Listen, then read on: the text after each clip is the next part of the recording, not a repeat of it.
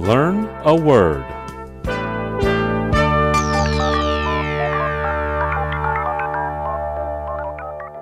今天我们要学的词是 Complicit. Complicit is spelled C O M P L I C I T. Complicit. complicit 的意思是参与、同谋。 The illegal immigrants are not the only ones to blame for the broken U.S. immigration system and border security. Employers who knowingly hire these workers are also complicit. 美国的移民制度和边境安全遭到破坏，不应只归咎于非法移民。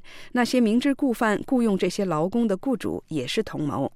A bipartisan group of U.S. lawmakers urged the Trump administration to establish a U.S. trade blacklist against dozens of Chinese companies it called complicit in human rights abuses. 美国一个两党议员组织敦促特朗普政府针对数十个他们认为参与侵犯人权行为的中国公司建立一个对美贸易黑名单。 好的，我们今天学习的词是 Complicit. Complicit.